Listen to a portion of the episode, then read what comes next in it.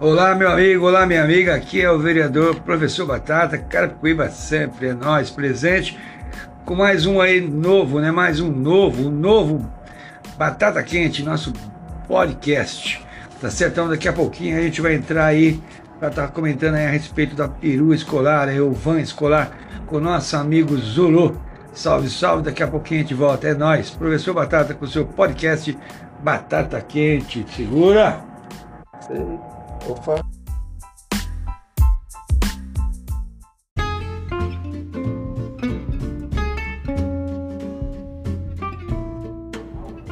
Diretamente do Forno das Ideias para a Mesa das Ações de Carapicuíba, Batata Quente, o podcast do vereador Professor Batata.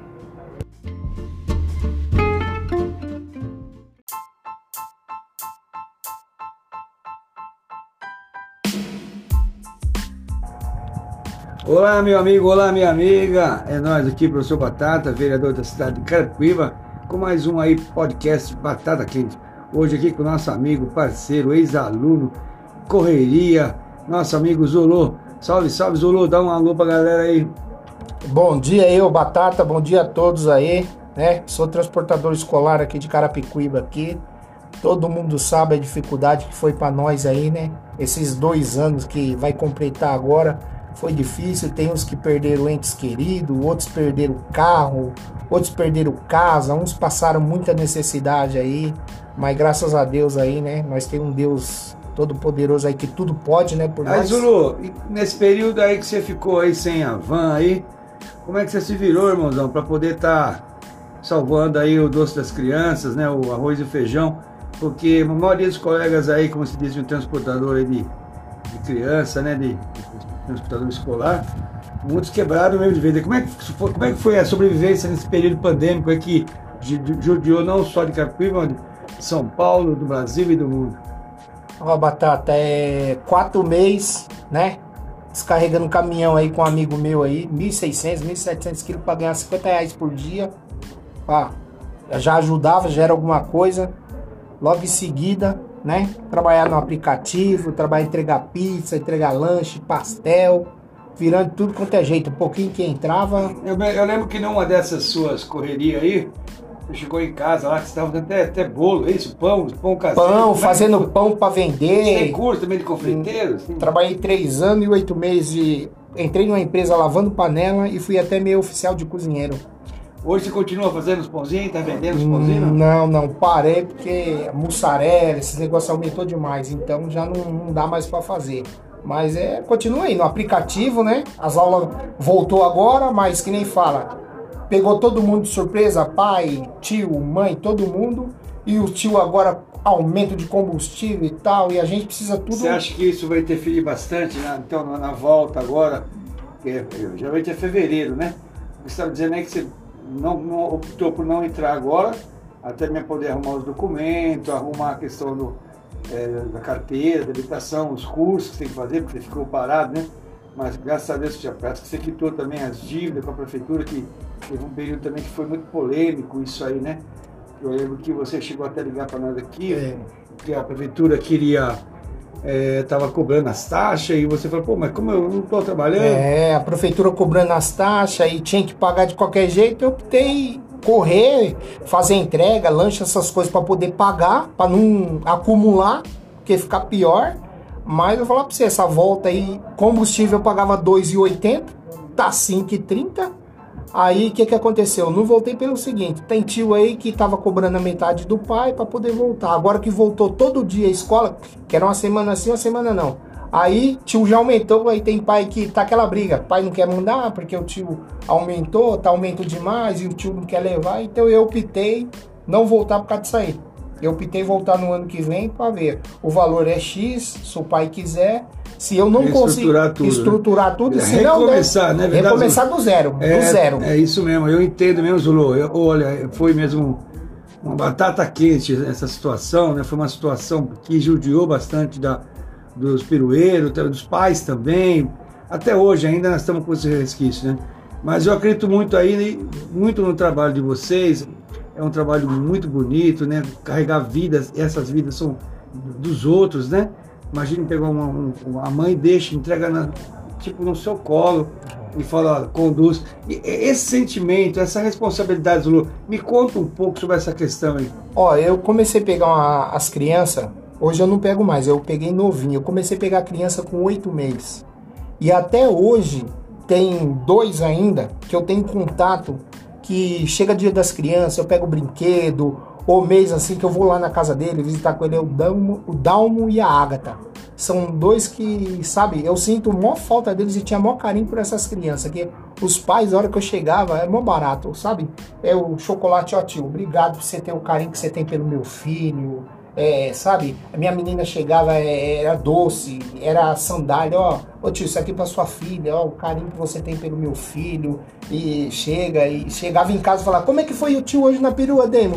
O tio bolacha, que eu tinha um, um potinho cheio de bolacha, entrava na van, todo dia eu dava uma bolachinha. Todo dia eu dava uma bolachinha pra ele. Ô tio, ô Damo, quando foi a escola? O tio bolacha. O tio Bolacha. Ah, Falava que era o tio Bolacha. Muito legal. Então, isso, é... isso, é... gratificante, né? E teve casos também, eu acredito, Zulu, e você, os pais, tanto tempo você acabou também, acabavam nem pagando, não tinham condições de pagar, e mesmo assim você levava essa criança. Você me contou isso no passado, eu achei muito digno, muito bonito, né? Os pais muitas vezes também quebram também, né? Fica desempregado, e você muitas vezes segurou dois, Sim. três meses para... Tem uma mãe aí que ela tem quatro filhos, estava na minha van, e os quatro filhos dava 500 e poucos reais, os quatro filhos. Então o marido ficou desempregado, não estava recebendo ainda, ela desempregada e ela chorando, perguntou para mim. Eu falei, mãe, vinha, fique em paz. Terminei de levar os filhos dela até o final do ano, entendeu? Eu falei para ela, ó, que Deus abençoe você, entendeu? O dia que você puder ajudar alguém, você ajuda. E é assim, eu acho assim, ô Batata, você não vai ficar nem mais rico nem mais pobre por causa de uma coisa. Você vê aqui, você pode ajudar, se não for afetar você, na sua na, na, sua parte de comer, alguma coisa que você possa fazer, não custa nada você ajudar ninguém. É isso aí, galera. Tá vendo aí aqui o nosso podcast aí, Batata Quente, hoje entrevistando aqui o nosso amigo, batendo um papo, na verdade, né? Nosso amigo Zulu. E assim como o Zulu, né? Também acredito que muitos tios aí, tias aí, pirueiros, que trabalham com vans escolares e peru escolar, já deve ter várias histórias, né? Várias situações aí que vivenciaram e que muitas vezes acabam também sendo desacreditados. E acaba no final também, acabam mudando de profissão, eles acabam optando por outra área, até porque pela falta de entendimento. É isso, Zulu? Você já é. pensou em largar ou... Ah, sim, então. Ah, eu tô esperando aí o retorno aí, né? De começa em janeiro aí.